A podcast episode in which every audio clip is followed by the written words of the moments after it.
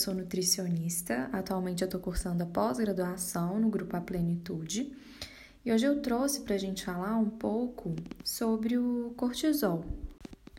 Eu vou falar um pouco é, sobre a relação da restrição de carboidrato, né, como que isso implica nesse aumento de cortisol, o impacto dele no, no intestino, né, desse aumento do cortisol e algumas repercussões também desse aumento no nosso organismo assim no geral.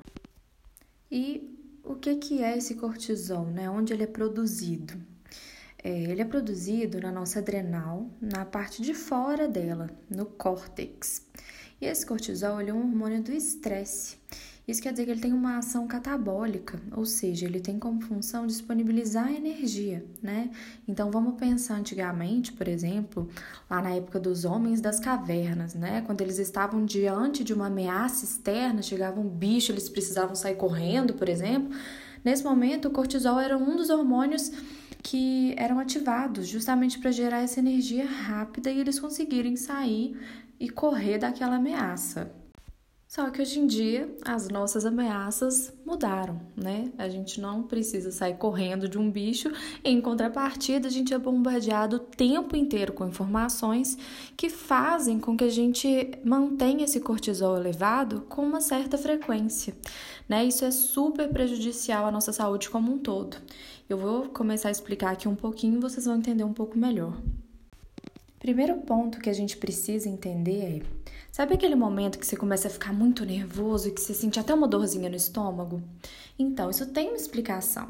Né? O nosso sistema nervoso simpático, ele é relacionado, né? É, ele tem uma ligação ali com as células do nosso estômago. Por isso que a gente vê, às vezes, pessoas muito estressadas, eventualmente desenvolvendo até úlceras, sabe? Justamente por estresse. Então, o manejo desse estresse ele é muito importante, né? principalmente no mundo que a gente vive hoje em dia. E o nosso sistema imunológico, né, as células desse sistema imunológico, eles têm receptores para o cortisol, né? É, e esse cortisol ele é liberado, como eu falei que ele é um hormônio do estresse, ele é liberado em situações de estresse, né? Seja algum evento ali que aconteceu ou até um treino, né? Que a gente sabe que é uma dessas situações que promovem o estresse no organismo. Então, assim, esse cortisol, ele vai sinalizar para suas células do sistema imunológico para que elas migrem da medula, né, da sua medula, para o local onde tem essa lesão. Então, no caso de um exercício físico, por exemplo, essa célula vai estar ali cuidando daquela lesão, né? A célula do seu sistema imunológico. E quanto mais tempo ela está cuidando dessa lesão, ela está menos disponível para atuar no restante do seu corpo. Então, é, eu vou falar um pouco sobre como que o carboidrato entra nessa história, mas o carboidrato ele ajuda a diminuir essa resposta do cortisol, né? Então a gente consegue atenuar um pouco isso, né? Fazer com que essas células migrem de volta para a medula de forma mais rápida, né? Então o, o carboidrato ele é uma super ajuda nesse momento. Infelizmente, hoje as pessoas andam com medo de carboidrato, né?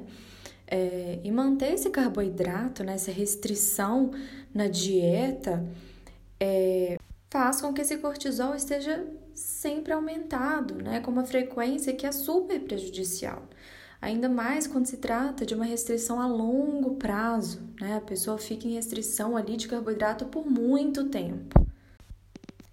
E quando o indivíduo tem esse cortisol aumentado, né, de forma crônica, porque está sempre em restrição, é, sempre com medo de carboidrato, a gente começa a ter problemas em outros pontos, né? A gente tem perda da massa muscular em função da proteólise, né? A quebra, o cortisol ele deletera a massa muscular.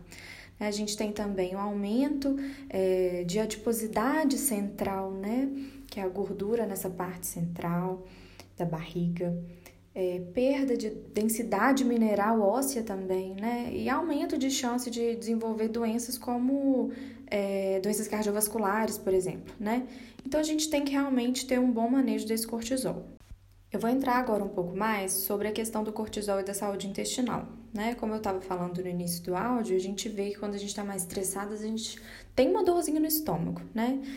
Justamente pela relação é, do eixo, né, intestino-cérebro. Que acontece aqui? Quando a gente tem estresse, a gente acaba fazendo uma descarga né, desse cortisol. Então, ele aumenta muito. Ele tem um efeito direto na saúde intestinal, porque ele piora essa saúde intestinal. Né?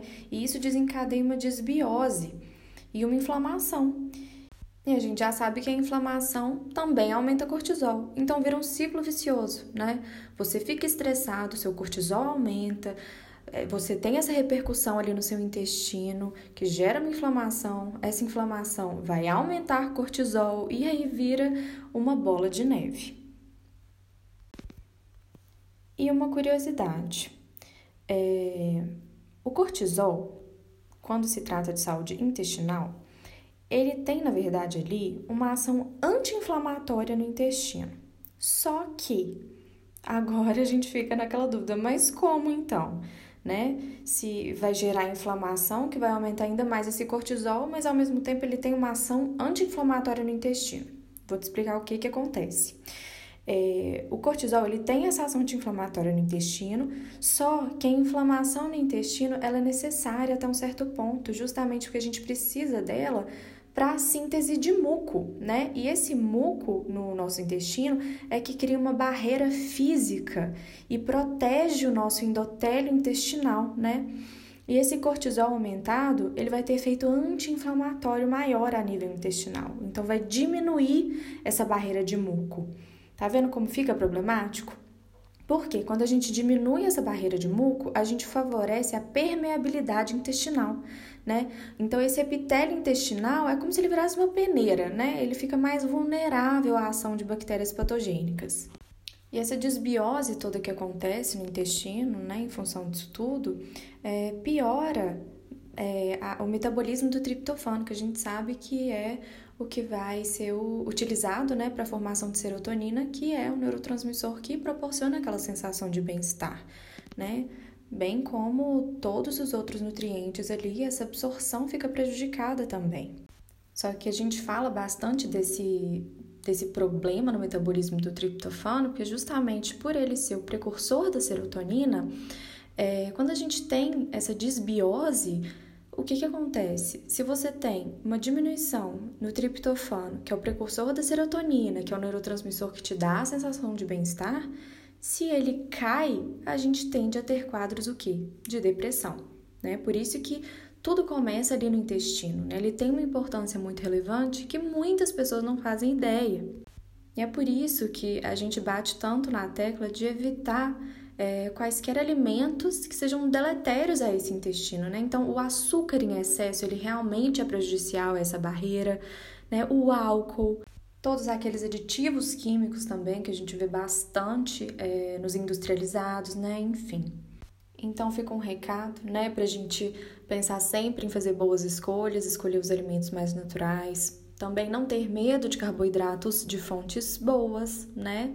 É, e tentar o máximo que tiver ao nosso alcance fazer com que a gente consiga ter um manejo melhor desse cortisol, né? Então, procurar realmente viver a vida de uma forma mais tranquila, né, para evitar esse esse estresse, essa descarga que interfere no nosso intestino, que causa essa desbiose, que além de ser uma porta de entrada para várias né, doenças, ainda contribui para eventuais quadros de depressão, né? Então, fica o recado, espero que vocês tenham gostado e é isso.